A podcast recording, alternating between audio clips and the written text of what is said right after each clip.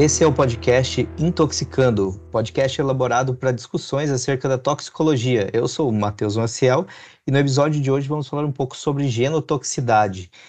E comigo eu tenho as acadêmicas do curso de Biomedicina do Centro Universitário Católica de Santa Catarina, em Joinville, as acadêmicas da sétima fase, a Vitória e a Beatriz. Vocês podem dar um oi para que nós possamos reconhecer a voz de vocês, meninas? Oi, eu sou a Vitória. Oi, boa tarde, eu sou a Beatriz. E como convidado para falar sobre esse tema de genotoxicidade, o professor Luiz Biso. Biso, por favor, é, se puder se apresentar melhor, falar da sua formação e atuação para a gente dar sequência. Olá, Matheus, boa tarde, boa tarde, meninas, que, bem, bom conversar com vocês né?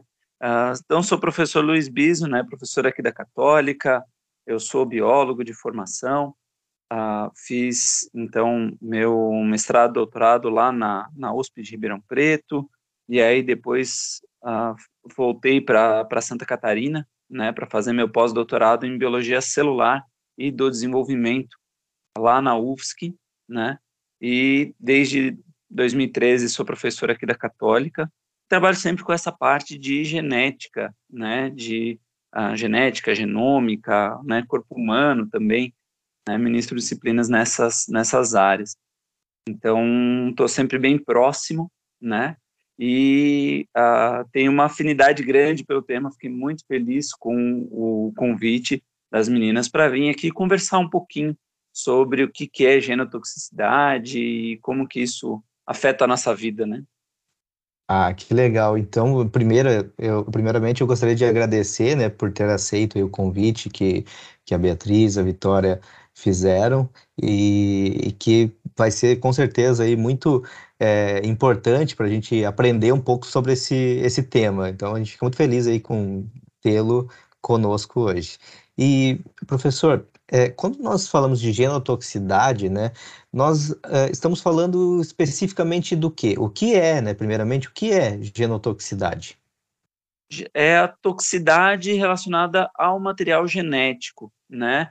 Então, qualquer agente que causa uma alteração no material genético, e aí a gente está falando né, do, do DNA em si, que está lá dentro do núcleo das nossas células.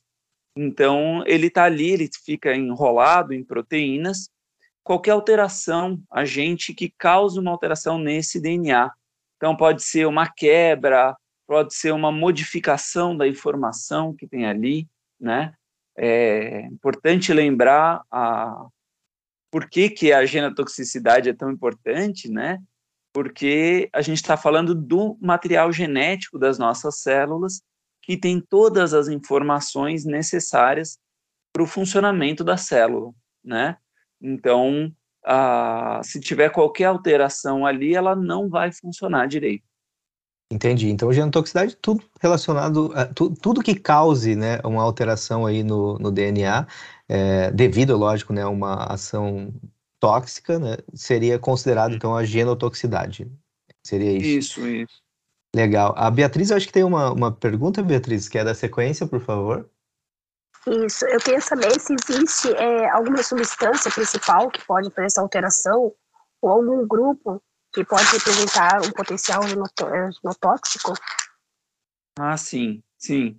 É, a gente tem vários tipos, né, de, uh, diferentes, a gente reúne em grandes grupos, então a gente tem aqueles agentes físicos, né, então, por exemplo, radiações, né, a radiação ultravioleta, raio-x, tá, são tipos de radiação que causam alteração no nosso DNA. Então, a gente percebe que as pessoas, né, hoje a gente faz uma, se protege, né, contra é, esses tipos de radiação. Então a gente sai para dar um passeio e passa protetor solar, né? A gente vai fazer um raio-x, por exemplo, e já põe aquele colete, principalmente as mulheres, né? Põe um colete de chumbo para evitar da radiação de uh, ir lá nos seus ovários e tal. Então, são meios da gente se proteger dessa radiação, porque a gente sabe que é um agente que causa alteração no DNA, tá? Então, a gente tem os agentes físicos e temos agentes químicos e agentes biológicos, né? Então, a, aqui a gente até às vezes se confunde um pouco, né? Agentes químicos que podem ser uh, naturais ou sintéticos, né? Então, moléculas que causam alteração no DNA, elas interagem diretamente com o DNA, causando uma alteração.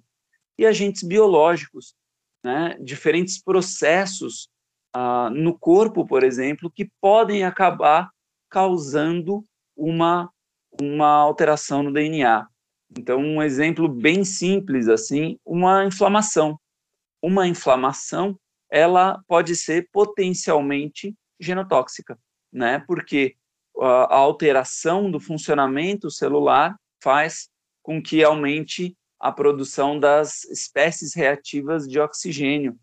E aí são moléculas que interagem com muitas ah, com outras moléculas do, da célula, né? inclusive com material genético. Então, pode causar uma alteração no material genético. Então, basicamente, são três categorias: os físicos, os químicos e os biológicos.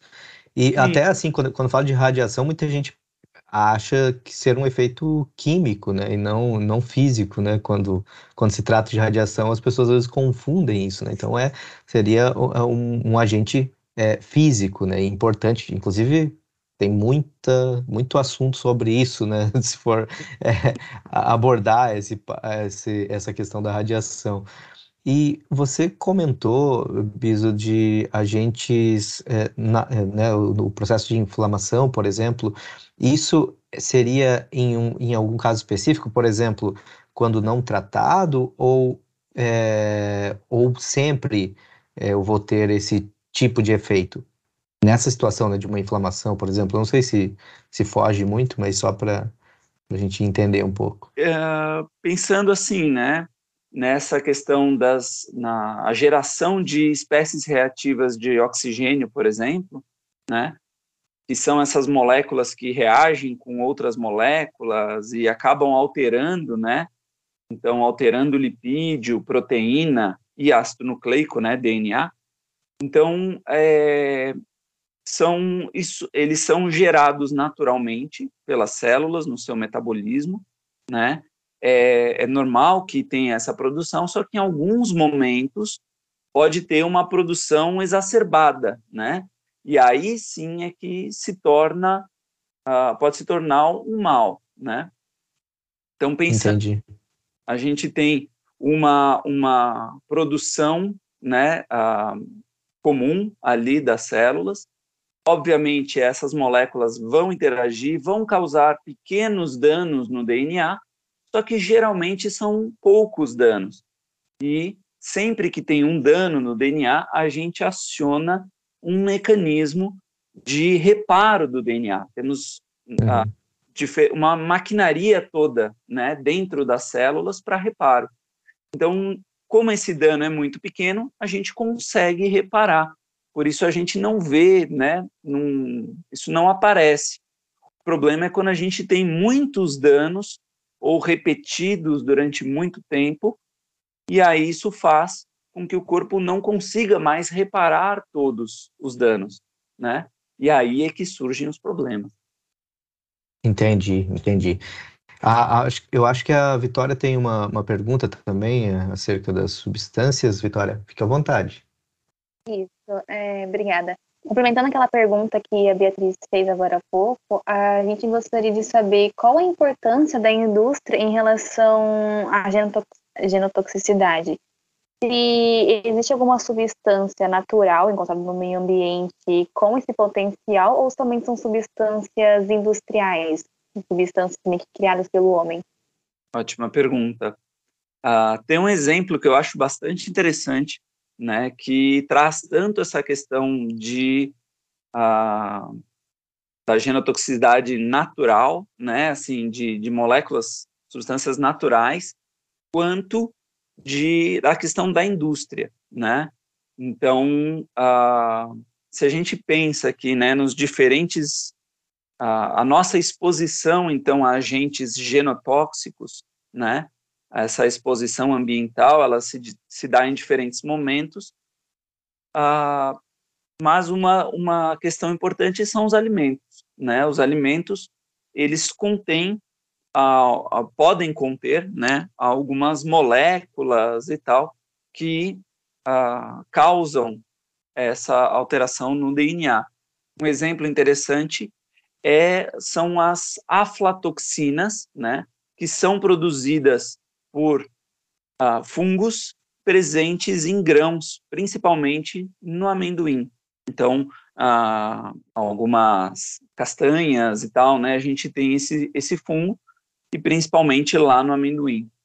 E é uma, é uma toxina que ela, então, né, pelo consumo do amendoim, a gente uh, essa toxina entra no nosso corpo e ela causa uma alteração no DNA das nossas células na mucosa, do intestino e tudo mais, né? Então, é uma complicação. Como que existe um mecanismo de controle, né? Ah, bem, a indústria de amendoim, né, eles fazem um monitoramento contínuo da quantidade dessa toxina para que fique uh, para que seja né, ofertado para a população num, num nível uh, de toxina muito baixo, né, que seja aceitável dentro dos, dos parâmetros e tal que são aceitáveis, né? Então existe uma legislação sobre sobre isso e ao cumprir essa legislação a gente tem uma garantia que está consumindo um alimento que não tem uh, tanto né, de, uma determinado, de um determinado agente genotóxico. Então, isso é um exemplo de algo positivo, né, um efeito positivo da indústria, tá? para diminuir essa exposição. Mas, ao mesmo tempo, a gente também tem outros, ah, uma outra possibilidade, né? Então, em alguns casos, por exemplo, alimentos embutidos, né, são são colocados ali nitritos e nitratos, importantes para manter o aspecto do, do daquele, daquele alimento, né, para mantê-lo conservado, mas que também podem causar alterações no nosso DNA, né? Então aí vem o outro lado, né? Às vezes algumas coisas que a gente consome são também ah, potencialmente genotóxicos. A questão é eles estarem em uma quantidade muito baixa, né, para não gerarem nenhum efeito ah, muito drástico nas nossas células, né, e que é, possa causar um, um, dano maior mesmo. É interessante, professor, que é, você fala falando da aflatoxina, né, acaba se se encaixando ali naquelas três, na, na, classe, em duas daquelas três categorias, não, não especificamente, porque assim, é, o que eu quero dizer, tem o físico, químico e biológico, nesse caso a gente tem uma molécula, ou seja, químico, só que de origem biológica, né? Porque o fungo, né, o aspergillus, que vai produzir essa molécula e que vai estar presente lá no, no amendoim, né? Enfim, em outros, é, em outros oleaginosos.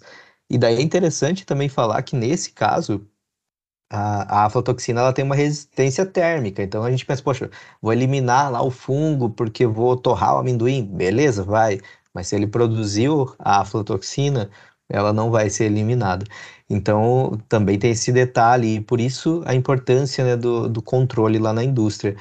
E o que você falou dos nitritos e nitratos, enfim, também fazem parte aí do, do, do, processo natural, né? Pode estar presente na água, inclusive, né, professor? Uhum, uhum. Né? Então, também, de, de certa forma, também a gente pode considerar, nesse caso, como também substâncias aí, ou agentes, digamos assim, é, naturais e que têm esse potencial, né? É, e daí a indústria, só para é, pensando aqui na, na, na, pergunta que a Vitória fez, é, a, existem também, existe também a, uma preocupação com a questão de poluição por meio da indústria nesse sentido? Assim, né, em termos de uh, geralmente os, os efluentes, né, de diferentes indústrias, eles são monitorados quanto ao seu potencial genotóxico. A gente tem toda uma área ali, né, a, de, de, da, da, da toxicologia né, ambiental voltada também para isso, para avaliação desses efluentes, se eles são potencialmente genotóxicos, né, mutagênicos e tal, e ah, como diminuir isso, né, para realmente você não ter. Imagina um efluente sendo jogado no, num rio, por exemplo, né, e uhum. problema que pode ter para as espécies ali presentes. Claro. É, isso é, é, bem importante, né? Essa questão da, da toxicologia ambiental tem uma importância gigante, né? ainda mais com, né, aqui nós estamos em, Joinville, to, todos estamos em Joinville, né? Nós uhum. quatro, né? Acho que você sim, também, sim. Vitória, Beatriz? Sim, então tá. Aqui em Joinville a gente tem é, tá, legal. A gente tem um, um polo industrial bem grande, né? Então, assim, a importância, né, da preocupação ambiental, né, descarte correto, como o professor mencionou aí, do, do tratamento, né, correto desses efluentes, né, para que não gere problemas de poluição e problemas graves nesse sentido, principalmente pensando nessa questão de mutagenicidade, genotoxicidade. Beatriz, gostaria de dar sequência nas perguntas? Professor, obrigada. É, a gente viu aqui na resposta do professor Biso, né, que as indústrias têm uma grande importância. Mas, assim, atualmente, no, no cenário que tem hoje, existe algum país que tem uma grande incidência de problemas relacionados à eletricidade ou, ou não? Bem, a, a gente vê, assim, que a, a legislação, ela tem caminhado, né, bastante para a proteção da, da, da população em geral, né. Então, aqueles países que têm uma legislação mais avançada nesse sentido, naturalmente, né, oferecem mais proteção aos, aos seus cidadãos. Então, a gente poderia né, trazer aqui essa questão de, de, de simplesmente países que ou não têm uma legislação né, que, que proteja os trabalhadores, ou então que não tenha uma fiscalização adequada, né? Uh, a gente tem, a gente vê aqui no Brasil como isso tem mudado bastante, né, ao longo do tempo. Eu lembro a minha avó, ela teve câncer de pele, né, aos anos, e o, o médico justamente ao fazer o diagnóstico, né, falou para ela, olha, esse daqui, esse câncer aqui, conhecendo da história dela, falou, esse câncer aqui é de quando a senhora era jovem, que trabalhava na roça, né?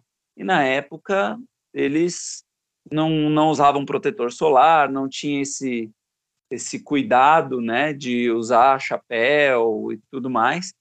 Então acabava se expondo muito ao sol e isso tem esse efeito cumulativo, né, ao longo da vida. E ela foi ter esse esse câncer lá depois dos 80, relacionado à exposição à, à radiação quando jovem, né? Então hoje a gente já tem muito mais uh, muito mais proteção mesmo. Né? Professor, é, a, vindo ao encontro do que você está falando, aqui em Santa Catarina, inclusive, tem um índice alto né, de câncer de, de pele, né, por conta dessa, dessa questão de, de trabalho né, com, com a agricultura e tal, e da, e da, da origem da população em si, né? Exato, exato, né? A pele clara e tal. Origem, né? Essa, essa ascendência europeia, né? Faz com que o pessoal tenha geralmente a pele mais clara e tal, e, e aí acaba tendo mais câncer de pele mesmo, né? Bem isso. Dando uma continuidade aqui, a gente sabe que a genotoxicidade geralmente é confundida com mutagenicidade, mas a genotoxicidade é a capacidade de alguns agentes químicos de danificar a informação genética no interior de uma célula, causando assim uma mutação. E a mutagenicidade afeta a sequência dos, dos nucleotídeos do material genético. Como a Bia tinha comentado ali antes sobre países que podem ter uma grande incidência, eu acho que talvez a gente pode colocar a Índia como um desses países, por mais que a gente não conheça como é que funciona o protocolo de trabalhos deles, mas a gente vê muito na mídia que a, que a Índia tem muitas pessoas que nascem com anomalias e que muitas vezes casos as, é, as pessoas acabam tratando ele como deuses, em vez de como aqui, por exemplo, na América a gente vê isso como um problema de saúde, eles veem isso como é, um presente dos deuses para eles, né? E aí eu queria saber se você acredita que a maioria desses incidentes, dos casos de genotoxicidade, podem acontecer também pelo tipo de cultura, como na Índia, ou são mais casos específicos, ou se a cultura também deles tem uma relação a isso? Olha, Vitória, eu creio que ali na, na Índia, de fato, seja um local de mais exposição, né? A gente uh, vai, vai no YouTube aí, você vai ver um monte de vídeo da, da produção deles, né? E os caras na locais assim que, né, o pessoal fazendo as coisas ao ar livre, sem proteção, EPI nenhuma, né? Ah, mexendo com um monte de coisas, né? É, possi possivelmente, né? Ah, tóxicas e e sem, sem nenhuma legislação que os proteja, nada do tipo, né? Então, é, eu creio que realmente lá a gente vai ter mais casos de intoxicação e tudo mais, né? Mas não, não sei se isso vai se relacionar com a questão né, do nascimento de crianças com alguma alteração, né? a gente tem que pensar bem em quais células do corpo que estão ocorrendo essas alterações genéticas. Então, primeiro, né, pensar que geralmente as alterações genéticas, né, que a, a, todo, o, todo agente genotóxico, então, causa essa alteração no DNA e geralmente a célula faz, ela tem um sistema de reparo, ela aciona seus mecanismos de reparo, tenta arrumar. Se ela arrumar, tudo certo, a célula continua a funcionar normalmente. Geralmente, se ela não arrumar, a célula morre, né? Então entra num processo de apoptose ou de necrose, tá? Ah, se o erro for muito grande, né? Ah, então esse, esses são os dois caminhos mais comuns, tá? Então, grande parte das alterações né, uh, genéticas a gente não vê, porque de fato as células morrem, né? Ou elas reparam ou elas morrem, tá? Mas se é, esse erro persistir naquela célula e aquela célula continuar se dividindo, então todas as células que vêm a, partir dessa primeira, elas vão uh, serão alteradas geneticamente, né? Então a gente tem um, um, um erro ali, né? Um, uma a questão da mutagenicidade, né? Foi gerada uma mutação no DNA e isso pode ser passado para as células seguintes. Então isso pode acontecer nos tecidos, por exemplo, a, na, na pele, né? Eu dei o caso antes da minha da minha avó, que foi isso.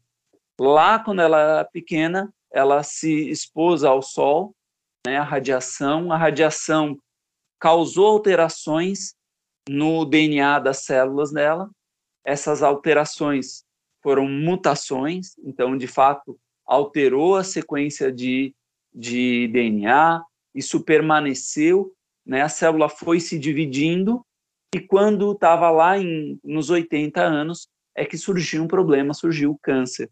Porque essas pequenas mutações, elas vão se acumulando né, ao longo do tempo, essa exposição contínua, ela vai se acumulando e aí gera na célula a chamada instabilidade genômica, tá? Então, ela simplesmente o genoma dela não funciona mais muito bem, né? E aí algumas proteínas que ela devia produzir, ela não produz, que ela devia produzir muito, ela produz pouco, que ela devia produzir pouco, ela produz muito, a célula fica toda desregulada e aí uh, pode gerar o, o, aparecimento de um tumor, por exemplo. Tá? Isso é diferente, né? O, o tumor é interessante. O tumor ele é algo genético, tá? mas ele não é hereditário. Então, a pessoa não vai passar o seu câncer de pele né, para o filho.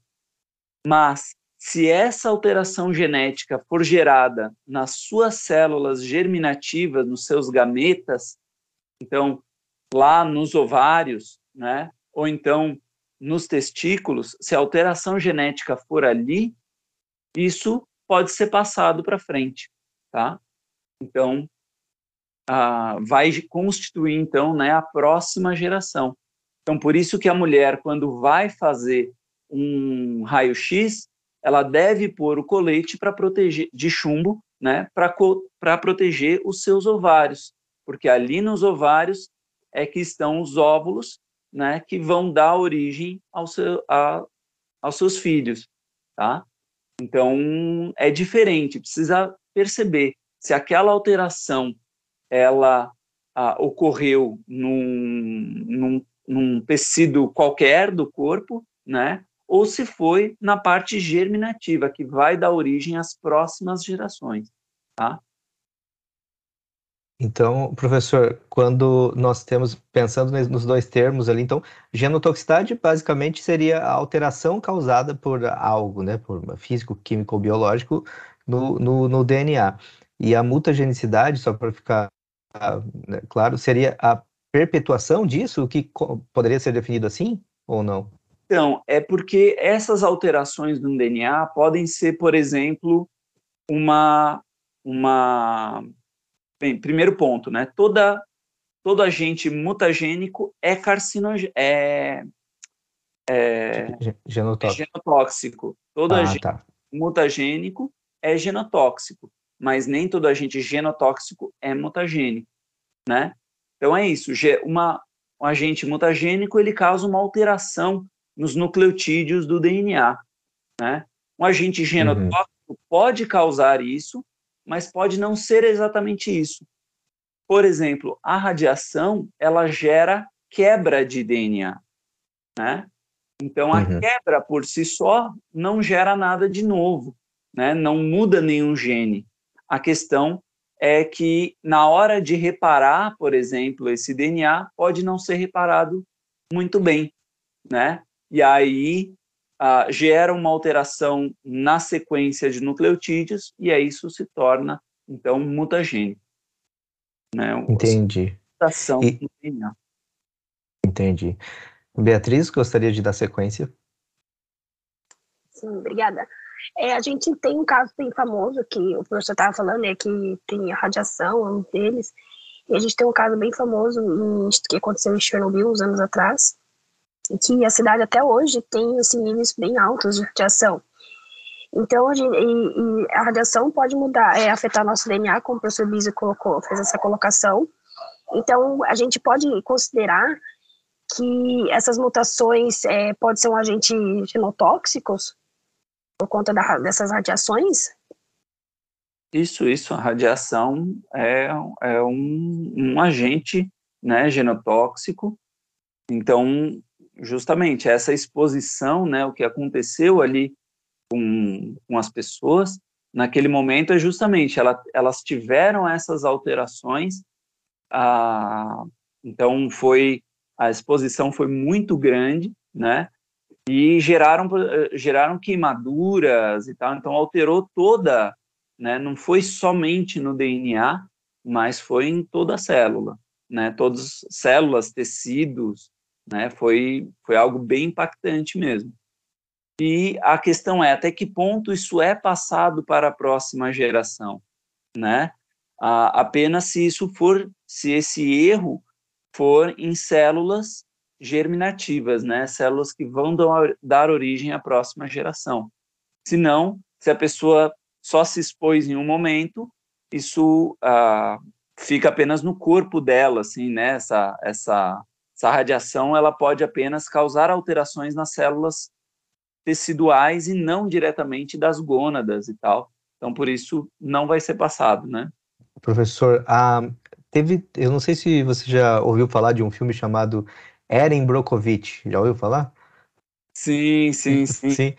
Ele tem um caso meio que, que, que me lembrou aqui também, que é devido a, a ação industrial, a poluição de água também, que levou ali a, a, a incidência de câncer numa população específica lá, né? E, se eu não me engano, era.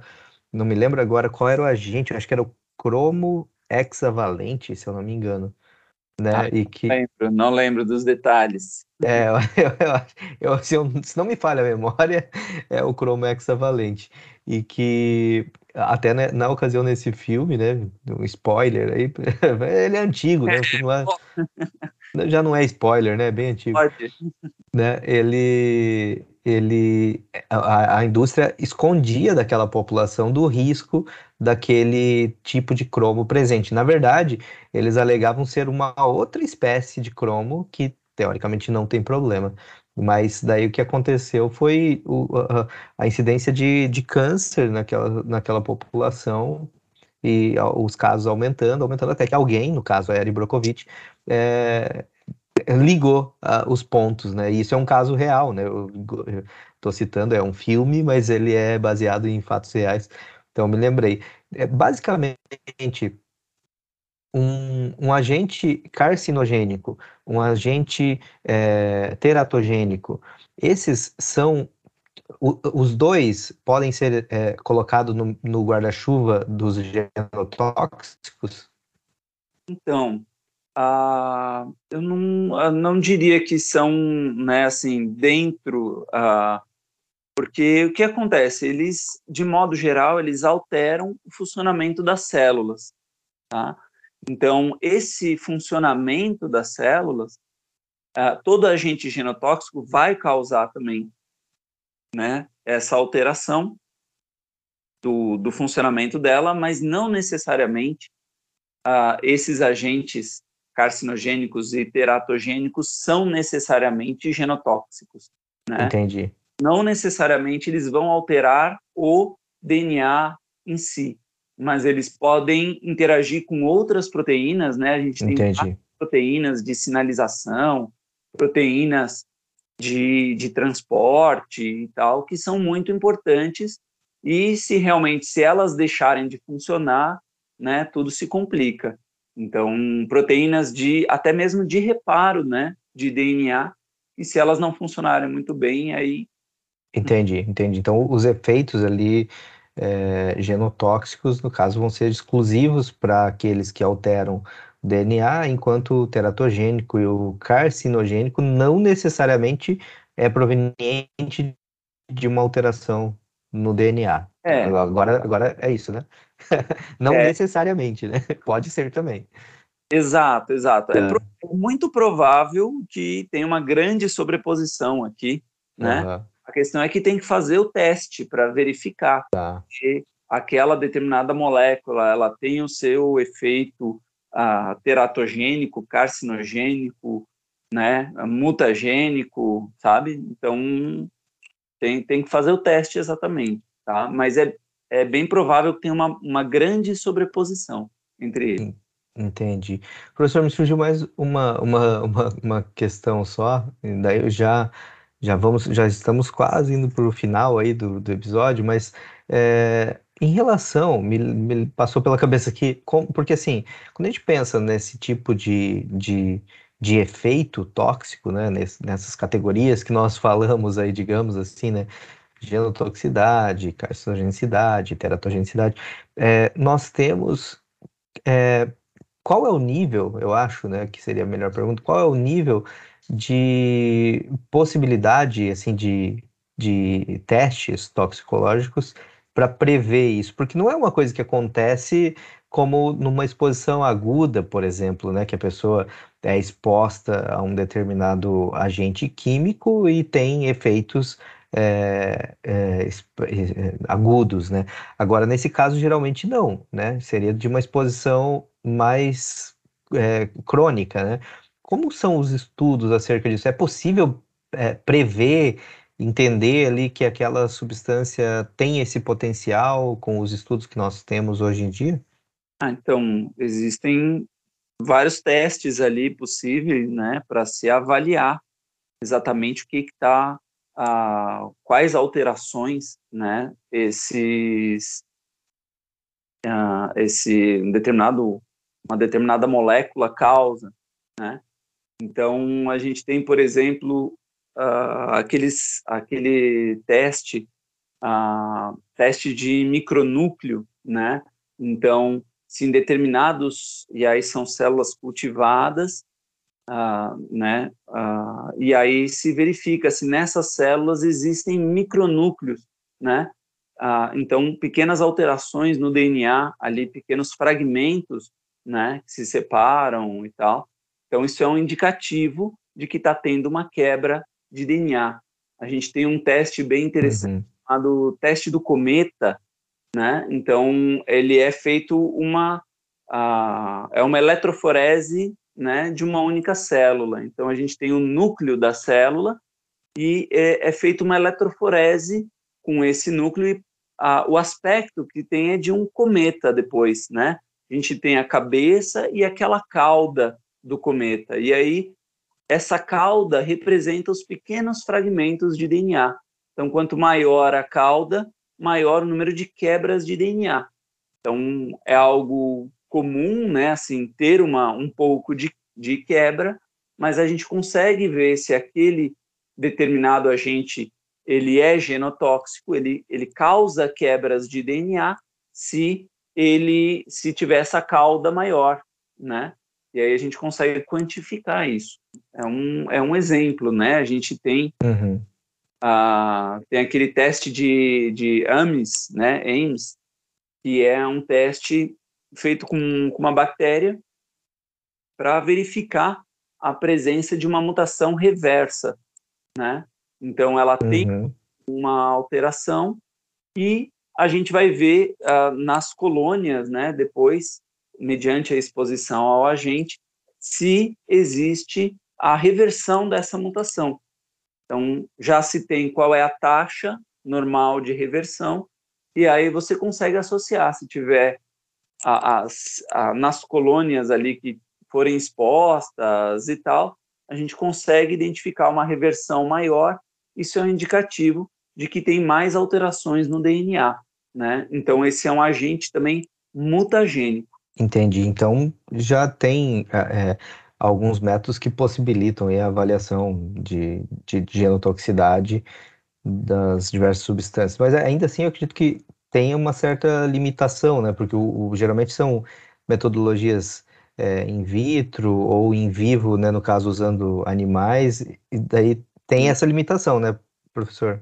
É, eu acho que uh, é um, uma área assim, né, que ele caminha a passos são eu não diria passos lentos, né, porque são são muitos passos, tá? uhum. passos pequenos, né, porque Sim. você tem que testar, tem que pegar aquela molécula, testar em diferentes condições, testar com diferentes uh, espécies, né, para se entender melhor aquele contexto. E é uma complicação, porque às vezes as moléculas em diferentes contextos né, elas funcionam de modo diferente. Então, ah, aí é, ah, são testando essas muitas combinações mesmo é que se pode identificar o potencial teratogênico, carcinogênico, né, mutagênico de uma determinada ah, de um determinado agente. Sim. Estamos evoluindo na ciência nesse sentido, mas ainda, ainda tem muito o que se evoluir, né, professor? Bom, Exato. Vitória, Vitória, nós vamos para a última pergunta. Eu gostaria de fazê-la. Isso, é, a última pergunta é: podemos dizer que qualquer pessoa está exposta aos agentes genotóxicos? Sim, a gente está constantemente, né, exposto, só que geralmente numa uma exposição muito baixa, né? Então pensa que o nosso corpo gera continuamente aquelas espécies reativas de oxigênio que vão causar danos no nosso DNA. Mas a gente tem também uma, uma uh, um, um, sistema de reparo que vai reparando isso. Né? Do mesmo modo, a gente conversou aqui sobre, uh, eventualmente, né, algumas moléculas que podem estar presentes na água ou a exposição ao sol, né? São todos agentes genotóxicos, mas que uh, em pequena quantidade realmente a gente consegue reparar. Isso não deve ter nenhum grande problema, né? Uh, o problema geralmente é um, uma exposição muito acentuada ou e ou, né, contínua também durante muito tempo, tá? E aí, assim, que pode gerar um problema maior. Bom, com isso nós vamos nos encaminhando então para o final e daí então antes de, de tudo eu gostaria de, de agradecer o professor Luiz Biso por aceitar o convite e participar desse, desse bate-papo aí sobre esse tema, um tema, um tema complexo, né? Eu confesso que eu não sou um, um conhecedor aí da, de genética, né, dessa área, assim, não, não é a minha, né, diferente do professor, que tem toda a propriedade para falar sobre, e agradeço muito uh, por ter uh, aceito o convite, por ter disponibilizado aí um tempo dentro da nossa agenda apertada, né, professor, e espero que também tenha sido prazeroso para você estar aqui conosco, e uh, se quiser fazer um, um um fechamento, né? Concluir, dar algum recado final aí, sinta-se à vontade, professor. obrigado, obrigado, Matheus. Bem, eu também agradeço vocês, né, a oportunidade de estar aqui, conversar um pouquinho. É um assunto fascinante, realmente, né? Que bom. Uh, quero até uh, parabenizá-los, né, também pelo por toda todo o trabalho, né, de fazer o podcast, de trazer um, um tópico tão interessante, tão rico tá? Então, espero né, fazer uma, uma pequena contribuição aqui para o trabalho de vocês e contem comigo também para outros momentos aí. A gente vai, vai se conversando sempre e desejo muito sucesso a todos, todos os ouvintes também, né, que seja que seja proveitoso aqui, tá? Um abraço para todos. Vitória, Beatriz, é, vocês quiserem agradecer, se despedir, fiquem à vontade. Bom, a gente gostaria de agradecer ao professor Matheus por ter nos dado essa oportunidade de, de, pesquisar um pouco sobre esse tema, porque a gente também não tinha ideia sobre, sobre isso, é uma coisa que a gente basicamente a gente vive todos os santos dias, só que a gente não percebe, e ao professor Biso por ter aceitado o nosso convite.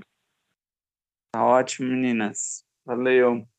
Obrigada aos, aos dois professores, ao professor Matheus, pela oportunidade desse podcast e pelo tema que ele deixou a gente escolher, o tema que a gente queria, a gente levou vários temas, e o professor Luiz por ter aceitado participar desse podcast, que aprendi um pouquinho mais sobre. Obrigada mesmo pela oportunidade. Que bom, meninas, que bom. Valeu.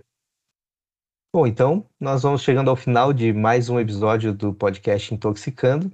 Agradeço a participação de todos, agradeço quem nos ouve até aqui e até a próxima. Eu sou o Matheus Maciel e até a próxima.